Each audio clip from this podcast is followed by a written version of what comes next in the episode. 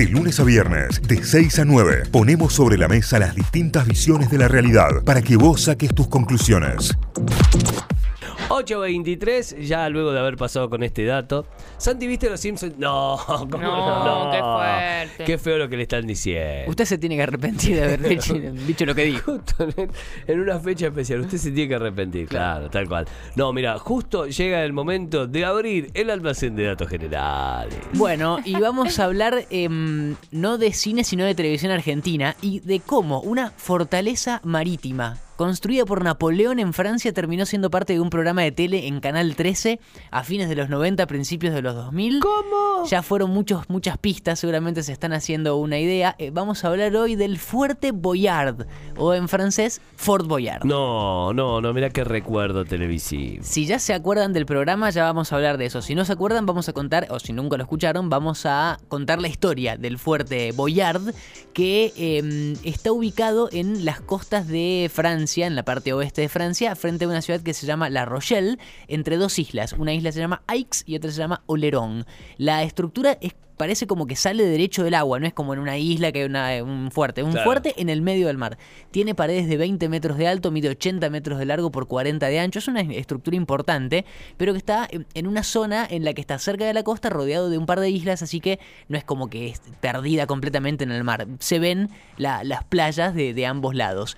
Eh, el lugar en lo que hoy está el fuerte era antes un banco de arena que quedaba al aire cuando la marea era baja. Entonces siempre para los franceses fue un lugar importante para hacer eh, un, un, un- un puerto, no un puerto, un fuerte, Claro. que sea como línea de defensa contra otros fuertes y frente a otros fuertes que estaban allí también construidos en la zona. ¿Por qué? Porque atrás, en la costa, en la parte continental, había una ciudad, aparte de La Rochelle, que se llamaba Rochefort, que no tiene nada que ver con el queso. Posta, porque Pero, hay- pero podría ser, claro. Podría ser, porque podría hay una ser. ciudad que se llama Roquefort, que de ahí viene el posta del queso, pero no es la ciudad del queso. Ahí había un arsenal del ejército francés. Ahí se construía todas las armas y demás. Entonces era un punto militarmente importante para Francia, entonces necesitaban eh, cuidarla. Pasaron eh, 30 años desde la primera vez que alguien fue eh, y dijo, che, acá hay que hacer un fuerte, fue en el año 1661 y el rey Luis XIV fue el que empezó a pensar la posibilidad de hacer algo allí. 30 años más tarde recién fue un ingeniero y en 1692 para empezar a construirlo, pero cuando volvió se dio cuenta que iba a ser demasiado caro, muy difícil.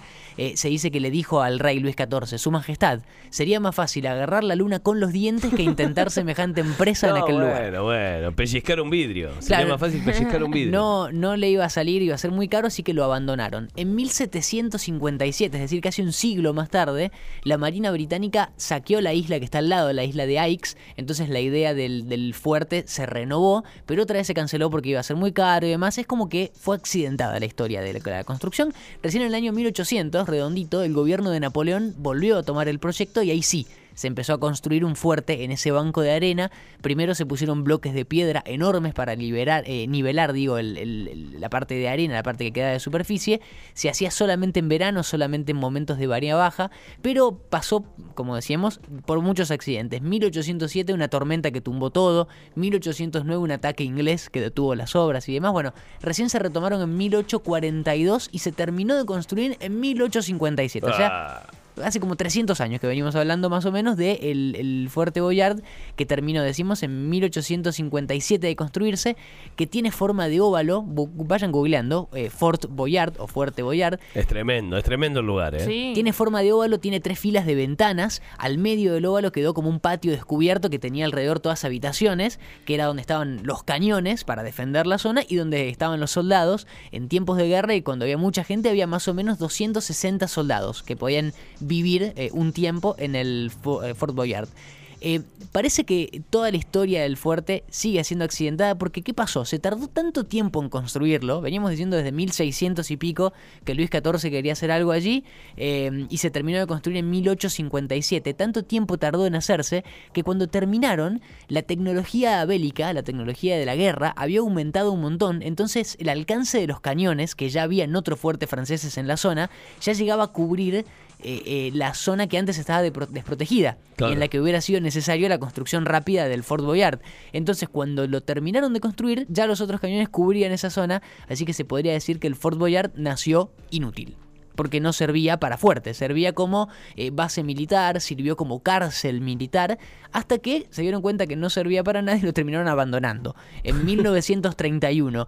Eh, en esa época, eh, o un par de años después, Francia es ocupada por los nazis y en la Segunda Guerra Mundial los alemanes la, la usaban, usaban el fuerte como práctica de tiro se ponían a cierta distancia y practicaban tiro y lo, tiroteaban al, fuerte, que, no sufrió ningún problema estructural porque todavía sigue en pie. Eh, y pasaron muchos años sin mantenimiento de este fuerte allí que está en el medio de la nada, en esa parte de allí cerca de las costas francesas, en un banquito de arena.